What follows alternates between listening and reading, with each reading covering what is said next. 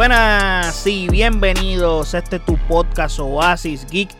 Te habla tu servidor José Allende y estamos en un episodio más donde le estaremos hablando de la película más esperada por mí en este año y el año pasado también lo era, pero se retrasó. Y es que vamos a hablar sobre Doom parte 2 que les diré qué me pareció, si está a la altura de la primera, si cumplió con las expectativas mías, haremos un análisis de la cinta y les diré qué tal estuvo. Pero antes de hablar de ello, recuerden suscribirse a este canal, darle a la campanita, darle like a este video si te gusta el contenido. De igual forma, seguirnos en nuestras redes sociales como ASIXPR, Facebook, X e Instagram. Y de igual forma, puedes pasar a nuestro website o asixpr.com en donde están todos nuestros episodios y todas las plataformas donde habita este podcast. Ahora bien, Dune parte 2, la película más esperada por mí. Yo lo mencioné en el 2021, para mí fue la mejor película que yo vi en ese año. Hice una retro reseña la semana pasada de la película de Dune parte 1 para que cayeran en cuenta y más o menos cayéramos en, en el ritmo de esta segunda parte.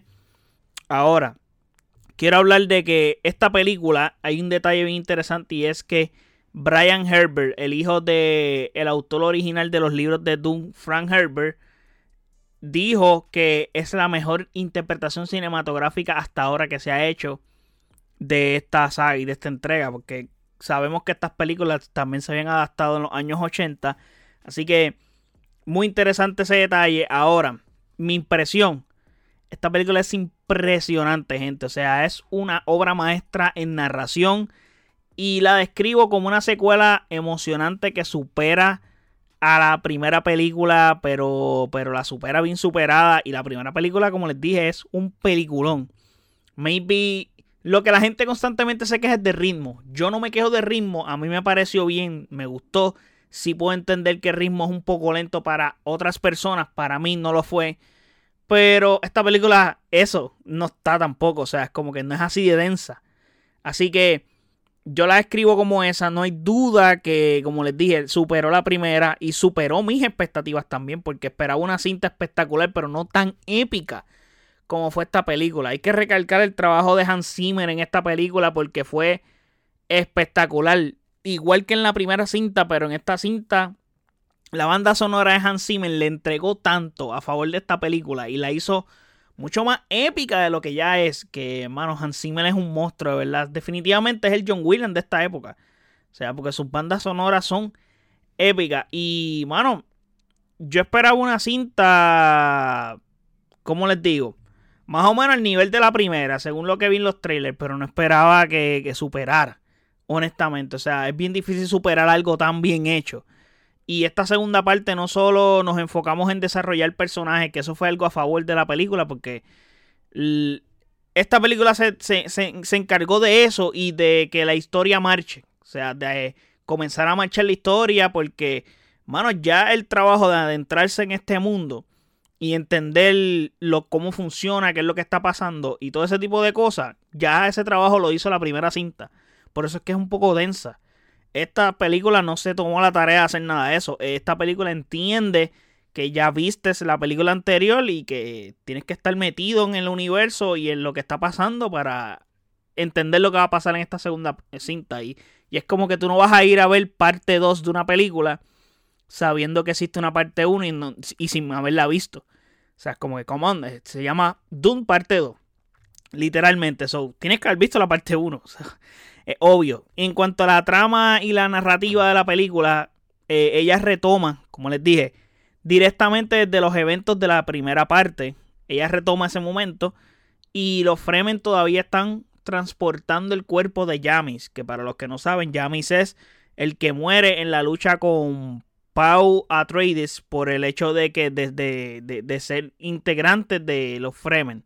Ahora, la historia sigue a Paul, interpretado por Timothy eh, Chalamet, y mientras se adapta a su nueva vida con los Fremen, y la película va desarrollando esa historia y, esa trama, y él se enfrenta a la creciente amenaza de los Harkonnen, etc.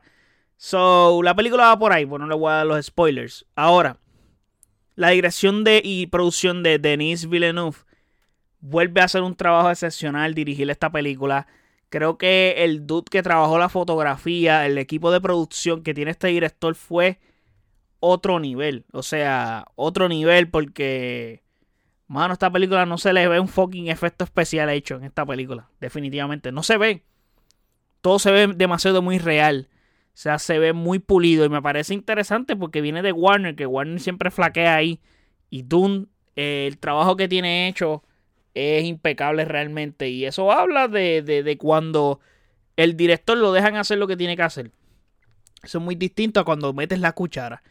Y la ambición y la colaboración de Denis Villeneuve con el equipo de primera de categoría con el que él tiene, que han dado lugar a esta secuela, es otro nivel. O sea, es superior a la película primera que les mencioné contando que la primera película fue nominada al Oscar seis veces, o sea, fue ganadora del Oscar seis veces, en 10 nominaciones en el 2021.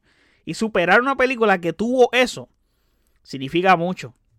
La película, en este caso, es masiva, épica, espectacular.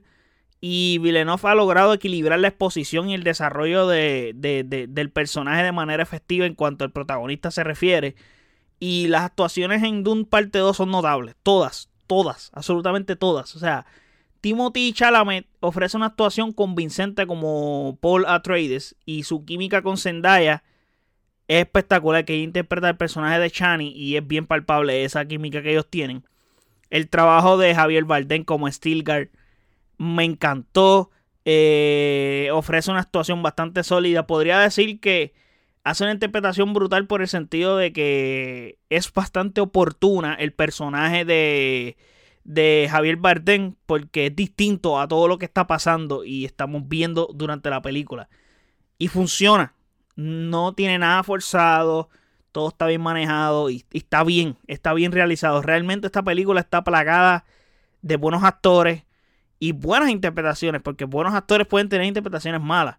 Y siempre y cuando el guion sea horrible, pues el guion pues, te va a llevar más cerca a hacer una mala interpretación que buena.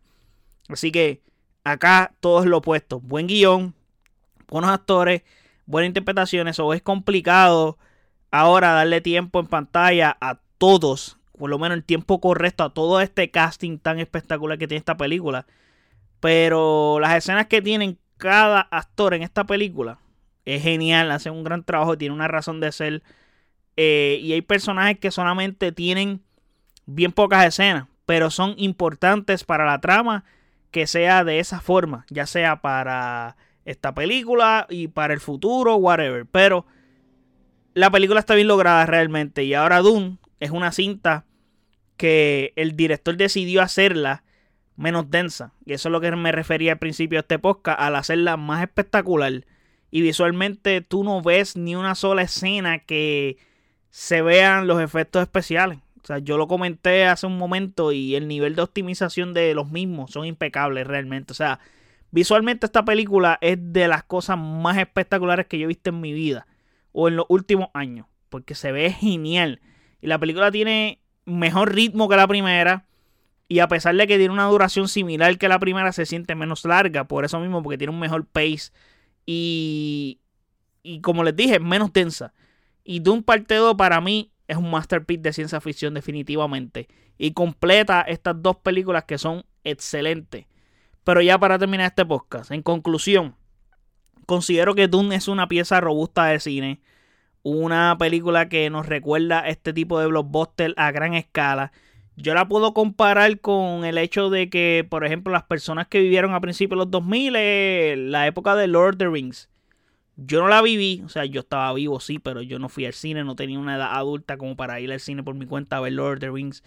Pero Lord of the Rings yo creo que sería la experiencia o sería la situación más cercana a, a, a Dune, teniendo en perspectiva de lo épica que es esta película. Yo vi Lord of the Rings recientemente, no va mucho, es más, la vi cuando fui a ver The Rings of Power y yo la reseñé en el podcast, en, en, en las versiones audio de este podcast y y allá yo hablo de estas películas de Lord of the Rings y esta película se siente así. Y especialmente esta película tiene mucho más de Game of Thrones que otra cosa y atan más cosas con Game of Thrones, con Star Wars. Y si te gustan esos universos, vas a disfrutar mucho esta película. So, tiene elementos de todo ese tipo de cosas, así que es enorme. y se siente. Y esta película tiene un arte y un estilo que es un logro realmente lo que hizo esta película. Eh, de verdad me sorprendió demasiado que fuera tan, tan buena. Y espero realmente y genuinamente que esta película tenga una taquilla muy buena a nivel de que el estudio se sienta contento con lo que recauden.